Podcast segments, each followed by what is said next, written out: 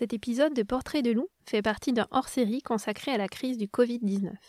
Il a été enregistré le dimanche 22 mars 2020.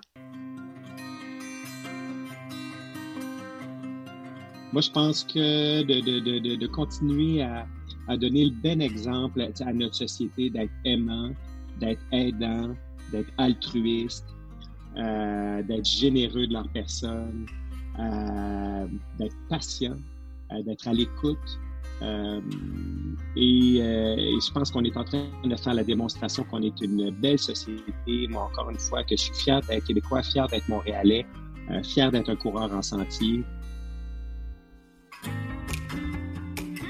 Vous écoutez Portrait de loup, le podcast de l'Ultra Trail Aricana. En pleine crise du Covid-19, nous vous proposons de partager avec vous le quotidien d'un membre de notre communauté. Je suis Clémentine Ferraton et aujourd'hui je vous propose de partir à la rencontre de Simon Benoît. Bonne écoute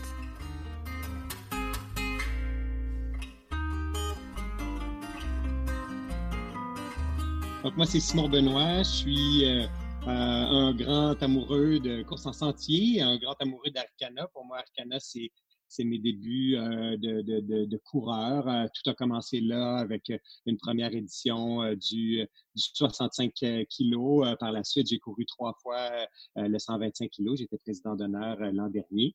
je suis aussi un chroniqueur, vulgarisateur médical, si on peut dire, pour le magazine Distance Plus. tout ce qui pour tout ce qui touche au côté plus médical, soins de santé là, du de la course en sentier. Je suis aussi, euh, on peut dire, euh, médecin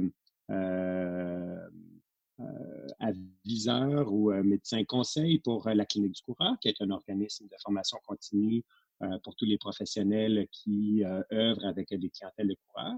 je suis médecin d'urgence à l'hôpital de Verdun et, médecin co-responsable d'un GMF, hein, d'un groupe de médecine familiale, euh, qui est affilié à l'hôpital de Verdun, euh, où je travaille avec des clientèles variées, mais beaucoup euh, avec une clientèle de coureurs, parce que vraiment, bref, ça, se résume à j'aime beaucoup les coureurs.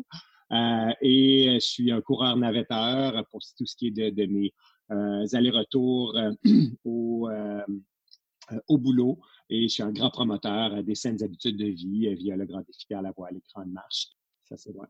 Ben, j'ai commencé tard, moi, en médecine, parce que j'ai fait un bac en physiothérapie, j'ai fait un doctorat de premier cycle en, chiropratique. J'ai travaillé cinq ans, en fait, dans, tout ce qui est en soins de réadaptation euh, avant de rentrer en médecine. J'ai commencé ma médecine à 32 ans. Moi, j'ai sorti de l'université, je suis sorti à, 39 ans. Et euh, donc, j'ai commencé, moi, à me mettre à la course à pied à 40 ans. Euh, avant ça, j'étais plutôt sédentaire et, dans le fond, je passais ma vie à étudier. Euh, et euh, donc, dans le fond, j'ai commencé euh, à courir sur route, mais pas très longtemps pour, dans le fond, redécouvrir mon Mont-Royal qui est à côté de chez moi. Et, là, il y a eu la naissance du Club de trail de Montréal auquel je suis devenu un fan numéro un et pour le plaisir de courir en sentier. Moi, j'ai quand même de background. J'étais guide dans l'Appalachian Trail.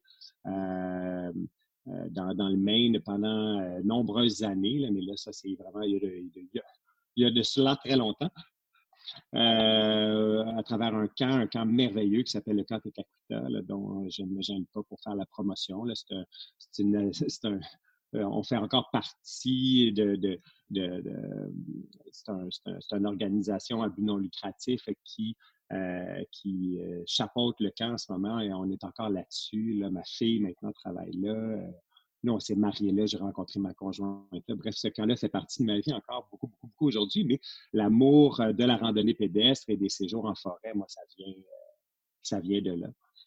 Et ça s'est poursuivi par la suite avec la course en sentier. Euh, aujourd'hui, en fait, c'est un épisode un peu spécial euh, qu'on fait avec toi parce qu'on enregistre, on est le dimanche 22 mars 2020. Euh, c'est rare qu'on dise la date, mais là, je pense que c'est important de le dire parce qu'on enregistre en pleine crise du Covid-19. Et on avait envie de t'entendre aussi là-dessus, puis de voir l'impact que ça pouvait avoir sur la communauté de coureurs. Mais j'avais envie de te demander au départ, Qu'est-ce que ça signifie concrètement, le Covid-19 C'est bon, pour la population, le système de santé, on en entend beaucoup parler, mais je me demandais pour toi au quotidien en tant que médecin, qu'est-ce que ça signifie au jour d'aujourd'hui? Je, sais que ça peut changer vraiment du jour au lendemain. puis pour toi en tant que père de famille aussi et, et en tant qu'ultra-trailer. Mmh. Oui. Ben, de un, là, concrètement, ce que ça signifie, ça signifie beaucoup de travail. Là. c'est sûr que beaucoup, beaucoup plus de travail. On, est à repenser le système de soins de santé presque complet. Là. Euh, moi, au GMF, euh, hein, où je travaille, tout ce qui est euh, rendez-vous de suivi, hein, les, suivis d'enfants, les suivis de clientèle, de santé mentale, les, bref, tout ce qui est suivi est à être transformé en téléconsultation où on a fait, dans le fond, venir à la clinique pour des examens physiques ou radiologiques ou autres, que des clientèles sélectionnées euh, d'abord par téléphone. Hein. Donc, on essaie vraiment de régler par téléphone euh, euh, tout ce qu'on peut régler par téléphone. Ça sonne très, très simple comme ça. Ah, bah, c'est facile, hein, on change ça par téléphone, mais non, c'est excessivement compliqué. Tout notre secrétariat, tout, le système de, rendez-vous et de sans rendez-vous, hein, parce qu'en plus, il faut gérer des trucs par téléphone comme ça avec des, patients qu'on ne connaît pas. c'est très compliqué. Euh, et tout ça, ben, un, pour protéger les cliniques, hein, parce que, je veux dire, si euh, on commence à avoir des disséminations à travers le personnel des cliniques, ben, les cliniques vont fermer. Euh, et si les cliniques ferment, ben, c'est un petit peu la catastrophe pour ce qui est de les gens continuent d'avoir des, pathologies courantes qu'il faut soigner, qu'il faut continuer à suivre. Donc, si les cliniques ferment, ça, c'est vraiment pas très bon. et par rapport aux urgences et puis à la médecine hospitalière, ben, on est à tout réorganiser euh, la façon dont on va se faire les soins intensifs, la façon dont on va se faire les hospitalisations. On a freiné euh, tout ce qui sont les chirurgies électives non urgentes, ben, sont repoussées à plus tard pour libérer euh, des lits sur les étages hein, pour, dans le des patients qui auraient eu des courts séjours suite à une chirurgie élective. Ben, tous ces lits-là, là, en ce moment, là, en ce moment, en fait, hein, c'est relativement tranquille dans les hôpitaux. On se prépare pour le pire. Hein. La place est faite, mais on est à tout, tout réorganiser ça pour s'assurer que, euh, parce qu'on sait qu'on n'a pas atteint encore le sommet de la courbe, mais quand on va avoir le sommet de la courbe, on va avoir le sommet des patients hospitalisés, intubés, ventilés en, soins critiques et euh, en, soins intermédiaires, ben, qu'on soit, que, la table soit mise pour qu'on soit prêt à les accueillir, pour pas que ce soit une catastrophe de gestion et surtout pour pas que tous ces patients-là qui vont rentrer dans les hôpitaux contaminent le personnel soignant. Euh, parce que le personnel soignant, il ne faut pas qu'il tombe malade. Là, on en a besoin euh, directement sur le terrain. Ça demande énormément d'organisation, énormément de réassurance. Euh, et tout ça dans un délai qui est excessivement court. En ce moment, il s'abat un travail monstre. Et je vous dirais que si vous avez des gens de personnel soignant dans votre entourage, soyez gentils, soyez, hein, dites des merci et des bravos, là, parce que vraiment, on en a besoin. Euh, les personnels soignants en ce moment, ben, ils ont peur, ils ont peur pour eux, ils ont peur pour leur famille et euh, ils font preuve d'énormément de courage en ce moment d'aller au front euh, dans les hôpitaux. C'est pas, en fait, il n'y a rien de rassurant là-dedans. Comme père de famille, bien évidemment, moi, personnellement, j'ai pris la décision de, quitter le domicile, de me trouver un appartement près de l'hôpital parce que j'ai deux ados qui, ont, qui, ont, qui, ont, qui, ont, des amoureux, des amoureuses. Euh, et qui, sont très, hein, qui sont très matures, euh, qui, ont, qui font preuve de, beaucoup de sens de responsabilité euh, pour tout ce qui est de, du respect de, la distanciation sociale, mais quand même les contacts qu'eux ont, je veux vraiment diminuer, sachant que personnellement, moi, je suis très à risque, je ne veux pas prendre la chance ou le risque mm-hmm. de, ramener quoi que ce soit à la maison qu'eux pourraient transmettre et puis ensuite de participer à cette chaîne de dissémination-là. Donc, tu t'es isolé de ta famille euh, pour le moment, en fait. Mmh. C'est ça, oui. Pour le mois. Puis, euh, pour le mois, ok. Puis toi, tu joues quel rôle, en fait? Parce que ce que je comprends, c'est que tu es à la fois dans une, euh, dans une clinique de médecine familiale, puis aussi aux urgences. C'est ça. à l'urgence. comment tu, tu répartis ton temps, puis quel rôle tu joues ben, à, l'urgence, je suis, je suis à l'urgence, que ce soit à l'urgence mineure, l'urgence majeure. On, on, mais en fait, là, dépendant de quelle ampleur ça va prendre. Hein. Euh, en ce moment, les médecins qui font de l'urgence bientôt vont probablement faire que de l'urgence majeure, donc que de la réanimation. Euh, et euh, on va probablement être dans les plans, dépendant de... Ah, on, peut... on va savoir dans les prochaines semaines là, comment ça se passe, là, mais on s'attend à ce que le pic de, de, tout ça arrive à peu près à la mi-avril. Mais si on s'attend à, avoir les, chiffres de patients auxquels on s'attend, on va avoir besoin probablement d'avoir un peu d'aide des médecins qui en ce moment sont en bureau ou seraient habilités de faire de l'urgence mineure pour venir faire de l'urgence mineure pendant que nous, on, s'occupe de l'urgence majeure. On va voir. On va voir. On est prêt à tout. Mmh oui, vous êtes prêt à tout. Vous avez, j'imagine, qu'il y a différents scénarios qui vous ont présentés, que vous regardez aussi ce qui se passe à l'étranger. C'est ça. On a comme, entre guillemets, la, une chance qui est un peu, c'est un peu bizarre de dire ça, mais que ça arrive un peu après, puis mmh. d'apprendre des erreurs des autres. Mmh. Mais j'imagine que vous regardez aussi comment ça se passe auprès de vos collègues euh, en ben Europe, en Asie. On essaie de ne pas mmh. répéter les mêmes erreurs, c'est certain. Sinon, mes rôles, ben, moi, j'ai un rôle de, de, médecin responsable au GMS. Donc, euh, en ce moment, tout ce qui est la coordination des changements qu'on est en train d'effectuer, ben, je participe beaucoup à ça. Euh, je continue ben, mes suivis puis la participation aux, activités qui se font là, mais dépendant de la tournure des choses, ça se peut que je sois dans l'obligation de laisser ça de côté pour euh, vraiment passer plus de temps à l'hôpital. Encore une fois, on c'est tous des scénarios. Hein? Euh, on n'a pas de boule de mmh. cristal pour savoir exactement qu'est-ce qui va se passer. mais je, dirais que c'est probablement vers ça qu'on s'en va pour les prochains jours. On va voir. On souhaite qu'on souhaite se tromper, hein, puis que tout se passe bien. mais en même temps, il ne faut pas être dupe. Là. OK. Toi, et puis toi, en tant que, coureur sportif, euh, comment est-ce que tu arrives à t'entraîner encore? Est-ce que, tes habitudes ont, dû forcément changer? J'imagine, tu parlais que tu étais dans le club de course de Montréal. Euh. Oui, ben en fait, euh, cet hiver, moi, j'ai fait l'acquisition d'un tapis roulant, chose à laquelle je j'aurais jamais pensé. Je remercie beaucoup, plusieurs le connaissent. J'ai acheté le tapis roulant de de Patrice Godin, euh, qui, est, chez nous. Et vraiment, euh, j'ai passé beaucoup de temps dessus parce que je trouvais que c'était plus difficile de faire de l'entraînement spécifique à l'extérieur, de faire des intervalles et tout à l'extérieur. Euh, je, travaille plus aussi un peu de toute façon avant même toute cette catastrophe-là cet hiver. Donc, le, ratio temps-efficacité, c'est quand même franchement efficace de s'entraîner sur un tapis roulant. Et j'ai mon vélo qui est sur Zwift aussi à l'intérieur. Donc, vraiment, je me promène en Zwift et le tapis roulant beaucoup mais je continue de faire mon transport euh, euh, euh, au travail avec la course à pied. Ben, mon trajet, j'ai vraiment très peu de gens que je croise sur mon trajet pour aller au travail. je suis un petit peu en dehors des heures habituelles aussi. Et je pense que ma distanciation sociale est nettement meilleure comme ça qu'avec les transports en commun. Et puis, ben, je fais attention, je cours dans la rue, euh, donc euh, très loin des piétons.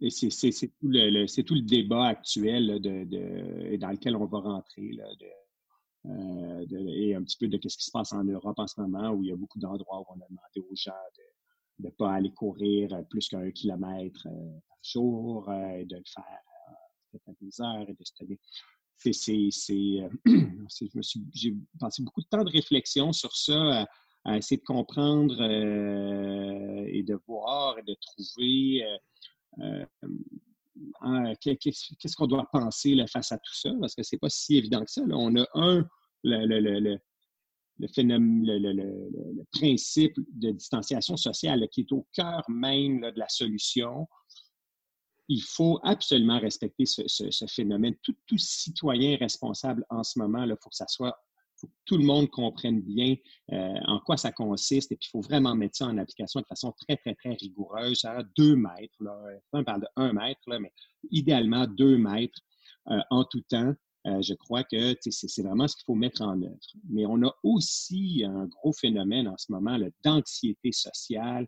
On a aussi beaucoup plus de violence à domicile, beaucoup plus de violence envers les enfants, euh, beaucoup plus de phénomènes d'attaque de panique, de hein, tout ce qui est d'anxiété sociale est une problématique en ce moment quand même à laquelle il faut qu'on considère. Euh, de, de, vraiment enfermer les gens à la maison avec une interdiction formelle de sortir, ben, ça amène aussi un autre problème. Donc, vous voyez qu'on a, comme une grande, grande zone grise qui est, difficile à vraiment cerner et à dire Ah, OK, mais là, euh, où est-ce que je me dirige dans cette zone grise-là? Euh, et là, dépendant de où on habite, hein, c'est quoi la densité euh, de population, hein, de essayer de sortir, faire un jogging à Paris là, en disant qu'on va se tenir loin des gens, là, ben, ça ne marche pas. ça ne peut pas exister. Euh, mais en banlieue de Montréal, quelqu'un qui habite à Saint-Hilaire, quelqu'un qui habite, euh, et même ici à Montréal, dans certains quartiers, ben, il, y a moyen de sortir dehors, prendre une marche et croiser, euh, somme toute personne. Mais on peut tomber aussi facilement dans le laxisme là, de d'une espèce d'interprétation molle du règlement où on dit Ah oui, ah oui, oui, mais je vais faire attention, je vais faire attention. Et si on mettait des petites caméras partout, puis on regarde comment les gens se comportent, on voit qu'il y a plein d'erreurs. Euh, je me promenais encore là, à Summit Circle hier et tout. On voit, là, tout le monde est à côté sur le belvédère. Les gens ne font pas attention, les gens sont rassemblés. Et c'est vraiment c'est des comportements qui ne sont pas optimaux en ce moment. Là, puis il, il, continue à avoir de l'éducation à faire par rapport à ça. Puis même si parfois on, veut bien faire, euh, au bout on n'a tellement pas l'habitude de garder deux mètres de distance entre les gens qu'on peut vite euh, faire avoir un mauvais réflexe. On a euh plusieurs, plusieurs comportements qui sont des comportements programmés qu'on essaie de dire aux gens, mais on va, on va changer des comportements programmés pour des comportements réfléchis. C'est pas si simple que ça. Juste le lavage de main, c'est pas si simple que ça. De jamais se toucher au visage également, c'est pas si simple que ça de dire que quand on touche à une poignée de porte, qu'on ferme des, robinets de lavabo, euh, qu'on va faire notre épicerie, qu'on a touché à plein de trucs, qu'après on va toucher à notre poignée de voiture, on rentre, on touche au volant. C'est pas de, faire attention les surfaces auxquelles on touche, la désinfection des surfaces à laquelle on touche et surtout de ne pas mettre la main au visage, de pas mettre la main si vous voyez, si on avait un petit oiseau tout le temps à côté qui est en train de se filmer, là, on porte la main au visage à plein, plein, plein, plein, plein de reprises dans une journée. Et c'est vraiment là, c'est là qui est le problème.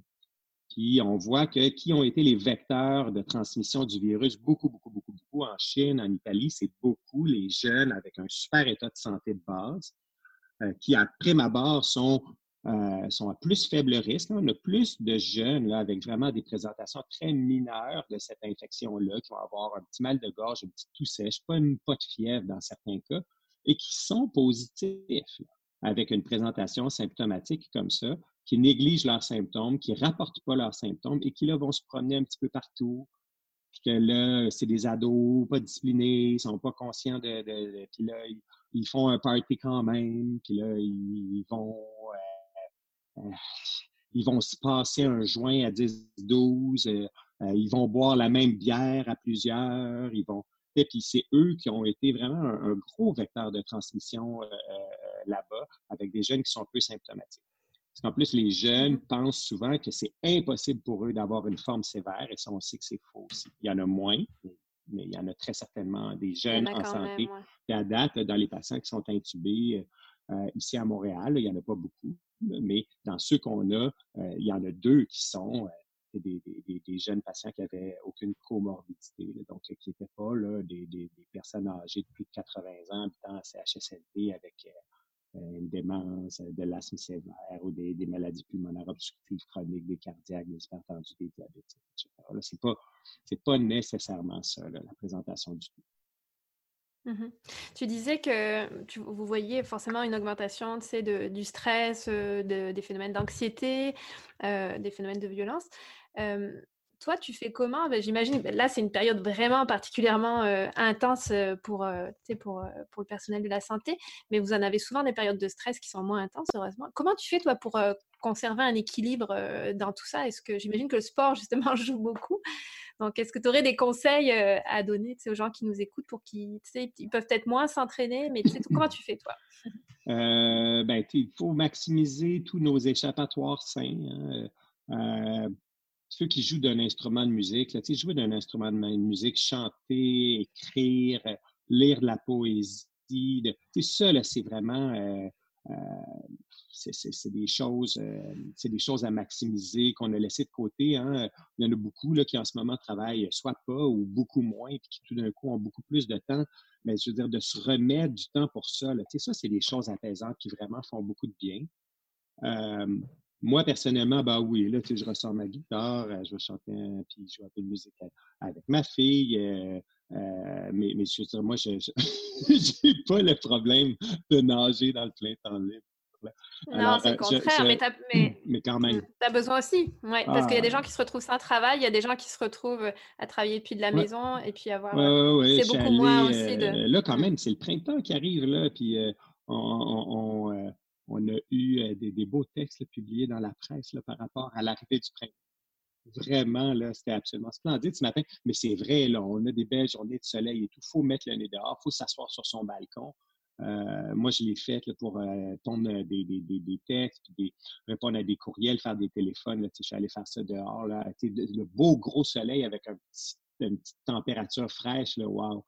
Ça, ça ravigote, comme on dit en bon québécois. mais oui, oui, mais c'est ça. Puis j'essaie de, de, de, de, continuer, euh, de continuer à bouger, de continuer mon entraînement, puis de, de miser sur euh, la qualité euh, du peu de temps libre que j'ai. Ouais. Faire des choses que, significatives. Ouais. Pardon. Est-ce que tu arrives toujours à avoir, avoir des plans? J'imagine que tu es sûrement touché par certaines annulations de courses.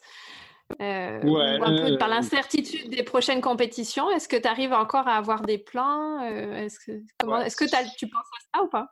Ben, j'y pense. Là, je veux dire, en ce moment, ça ne fait pas partie de mes soucis prioritaires, là, mais euh, moi, j'avais en tête le, le, le, le Québec Mega Trail et, et, la TDS là, dans le cadre de l'UTMB. Ah oui, tu avais été pigé pour la TDS? Oui, oui, mais bon, l'UTMB, euh, ils n'osent pas dire qu'ils vont canceller, là, mais ça serait très, très surprenant dans le contexte actuel qu'ils puissent accueillir euh, des athlètes de partout. Il faudrait que, parce qu'on s'entend là qu'il y a encore, euh, comme en Angleterre, il y a encore des endroits qui n'ont pas été atteints et qui vont être atteints plus tard. Mm-hmm. Là, c'est juste que c'est à notre tour au Québec, mais euh, je veux dire, mondialement, là, on n'est pas, on n'est pas sorti de, ce bordel-là. mais donc, on va voir, on va voir, on va voir. Mais je veux dire, pour moi, moi, mon amour de la course à pied, ça vient pas euh, de la participation à des événements. J'aime bien ça, la participation à des événements, mais mon amour de la course à pied, pour moi, c'est mon, euh, c'est mon petit trajet au travail, c'est aller courir avec les amis, c'est aller courir avec mon club de trail, c'est c'est mon, pour moi, mon amour de la course à pied, c'est mon quotidien. Là. Puis après, ben, les événements, c'est des bonbons, euh, c'est des récompenses, puis ben, c'est le fun, les récompenses, hein, on s'entend. Mais, mais ma, ma, motivation primaire, euh, c'est pas, c'est pas les récompenses. ma motivation primaire, c'est ce que ça me procure au quotidien. Vraiment. Je me rabats un petit peu là-dessus en me disant que c'est pas grave, même si on s'entend qu'on trouve tout un peu grave. mais, mais quand même, c'est ça. C'est ça il va y en avoir d'autres. On passe à travers une crise. J'espère que comme société, on va grandir avec ça. Comme dans toutes les crises, euh, comme dans toutes les crises, il en ressort quand même toujours des choses positives. Là, euh, j'en ai plusieurs tête. Oui, c'était ma prochaine question. Tu sais, il y a beaucoup de gens qui le disent, puis on le sait qu'il y, a beaucoup de choses qui vont sûrement changer après cette crise-là. Mm. Euh, il y a des gens qui parlent que ça va être une nouvelle ère c'est quoi ton opinion là-dessus, puis plus particulièrement pour la communauté de coureurs en sentier? Euh, pour la communauté de eh, Grande question. Oui. Mais même, tu peux, si tu as d'autres idées de sur la société en général aussi. ben, je veux sur nous, pour notre système de soins de santé, je pense que le concept de téléconsultation va être énormément, énormément grandi. Moi, pour notre société, ce que j'espère, hein, ce qu'on souhaite, c'est que notre société va grandir en termes de de, sens des responsabilités individuelles par rapport à, la société en ce moment. On essaie de mettre beaucoup l'emphase là-dessus, de dire aux gens, là, là arrêtez de, fonctionner comme si euh, euh, nos gouvernements euh, ou, notre santé publique dit de ne pas faire ça, donc il ne faut pas faire ça. Comme, comme comme un parent qui dit Je suis ton père, donc va faire ta chambre, donc tu sors pas ce soir ou donc tu vas rentrer à 11 heures. On essaie de, de, de, faire en sorte d'aller chercher la motivation interne des gens, comme on essaie d'aller chercher la motivation interne de nos enfants pour que la réflexion vienne d'eux et que l'auto-réglementation, l'auto-gestion, l'auto-critique pour dire ben non, oui, ça fait du sens, c'est vrai, si je me couche trop tard, je suis moins performant le lendemain, j'ai plus de difficultés à l'école, j'ai des moins bonnes notes, euh, mes amis me trouvent irritable, donc si je vais faire attention à l'heure à laquelle je me couche parce que sinon il y a des conséquences. Donc si ça, on réussit à convaincre euh, euh, nos enfants d'avoir leur niveau de réflexion, mais il y a plus de chances qu'ils mettent en application, en guillemets, des règlements. C'est exactement la même chose avec la société en ce moment. Notre santé publique et notre gouvernement, moi, je trouve, fait un, travail de diffusion de l'information qui est absolument, euh, vraiment exemplaire euh, au quotidien, tous les jours à une heure. et, et je pense qu'il faut écouter ça pour vraiment réfléchir et se responsabiliser comme citoyen et ce que j'espère, c'est qu'il va avoir une certaine marque de, comme Québécois de euh, de se responsabiliser parce que, bon, là, en ce moment, c'est se responsabiliser pour le COVID, mais après ça, faut se on a plein d'autres causes pour lesquelles on a besoin de se responsabiliser, que ce soit l'environnement, que ce soit notre santé, que ce soit. quand on parle de la promotion des saines habitudes de vie là, à l'année, quand on parle de, du respect de l'environnement, de, la réduction des gaz à effet de serre, euh, du, euh, du compostage, de la récupération, de, du transport actif, de ben, c'est tout ça, c'est de la responsabilité sociale. Là, on essaie d'inciter les gens qui travaillent moins à, donner de leur temps pour les personnes âgées, pour euh, les épiceries, d'avoir de l'entraide sociale, d'avoir un, sentiment de, communauté pour lesquels les, les uns et les autres s'entraident avec leur force, leur fragilité. Moi, j'espère que c'est ça qui va rester. Il euh, en 12 jours, euh, il s'est passé énormément de choses, énormément de réflexions, énormément d'actions. Euh, je pense qu'on démontre qu'on est un peuple qui est capable de se revirer de bord, qui est capable d'être très proactif. Puis je trouve qu'un peu dans tout ça, notre communauté de coureurs a toujours été une communauté exemplaire à plein d'égards. juste la façon dont se déroulent nos événements. Euh, les partages de connaissances entre les différents événements, dans les organisations des différents événements. Comment on veut vraiment mettre euh, la scène, la trail sur la map au niveau mondial, puis comment on s'entraide dans tout ça, l'ambiance qui règne dans les événements, l'ambiance qui règne, nous, en tout cas ici à Montréal, sur notre Mont-Royal, il y a plusieurs clubs de trail qui se recoupent et puis ça rigole, ça salue. Euh, c'est vraiment des beaux endroits de partage. Euh, et un peu, euh, je pense que des, beaucoup, beaucoup les coureurs, euh, autant la, gang de cute, de coureurs utilitaires transpirants à l'espresso qui veulent être inspirants pour, pour faire la promotion du transport actif, autant tous nos coureurs de sentier qui font la promotion de la course à pied en sentier, parce qu'on sait qu'aussi, hein, être en nature et tout, c'est une stratégie de gestion de stress extraordinaire. Il y a plein de gens qui viennent se faire du bien dans le bois et tout ça. Ben, je pense qu'en ce moment, là, dans le partage, la solidarité, de serrer les coudes, euh, dans tout le travail de reconstruction qu'on va avoir pour favoriser puis tirer par la main nos commerces locaux là, qui, en ce moment vivent des grandes difficultés, qu'il va falloir aider, qu'il va falloir euh, tirer par en haut quand tout ça va être fini. Et même en ce moment, là, dans, dans, dans, dans, dans ce qui est hein, il y a beaucoup d'endroits où ils vont faire des, des, des, magasins euh, où on peut continuer à aller magasiner sur rendez-vous et tout, tout ça. Il faut encourager ces choses-là je pense que la communauté de coureurs est une communauté très solidaire qui va participer au phénomène de reconstruction par la suite aussi. on compte bien sur eux. OK. Est-ce que euh, tu aurais un message justement à leur faire passer, euh, tu sais, outre toutes les mesures euh, générales que, qu'on connaît, est-ce que tu aurais un message que tu aimerais leur transmettre directement, vu que tu es, là derrière le micro? Aux coureurs, Ah, je peux vous dire que je m'ennuie beaucoup. je m'ennuie de ma gang de courage. J'ai été blessé aussi beaucoup cet hiver. Je ne suis pas allé au club.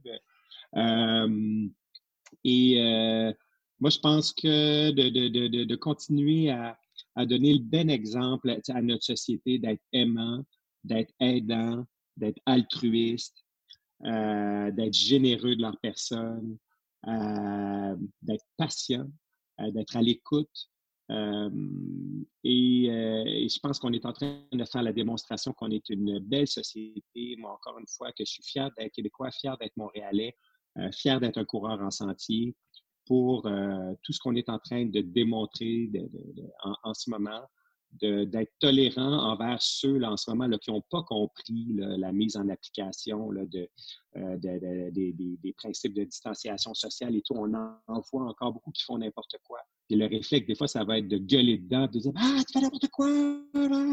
Mais non, c'est pas comme ça qu'on fait de l'éducation. Il faut aller les voir, il faut euh, de faire de la discussion, de faire de l'éducation, et non de se fâcher puis de créer de la discorde.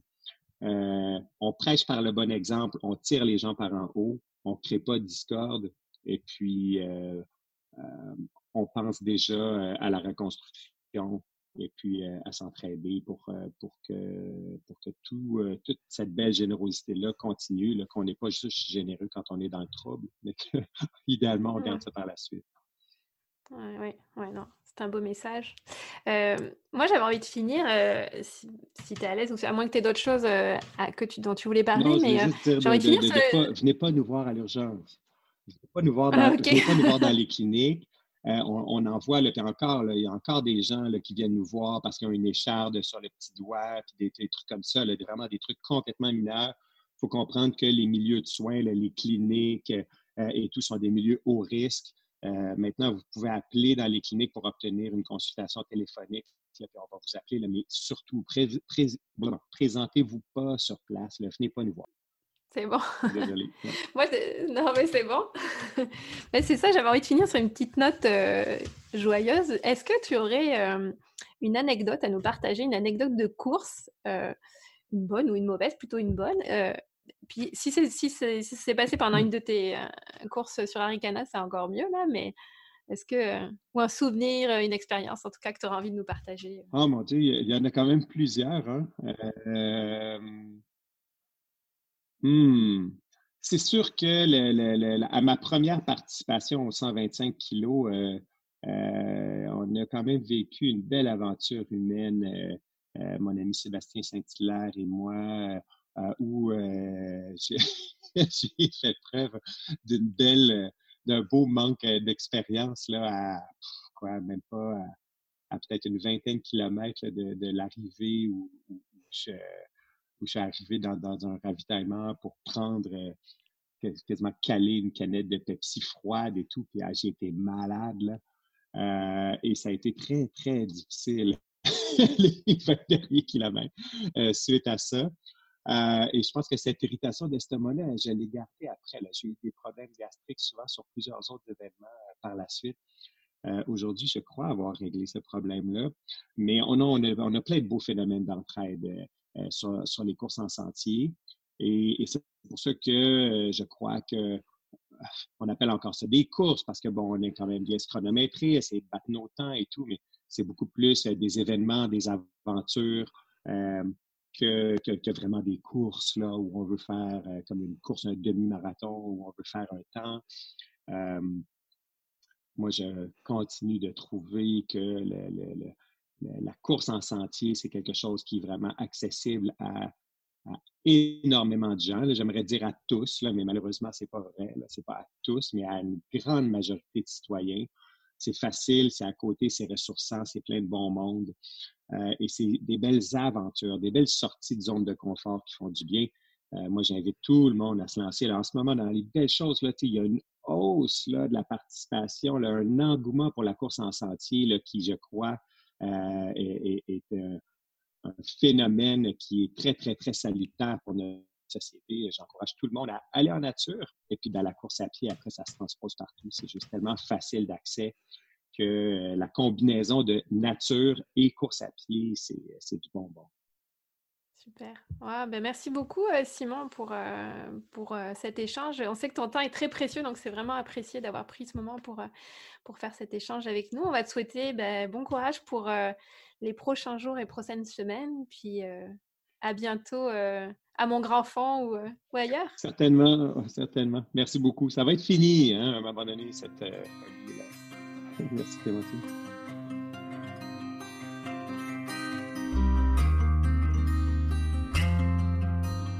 C'était le 15e épisode de Portrait de loup, le podcast de l'Ultra Trail Arikana. Cette entrevue avec Simon Benoît fait partie d'un hors-série consacré à la crise du Covid-19. Il a été réalisé grâce au soutien de l'UTHC. C'est une coproduction événement Arikana et Curiosité. Vous pouvez retrouver toutes les infos sur l'UTHC sur leur site web arikana.info. À bientôt!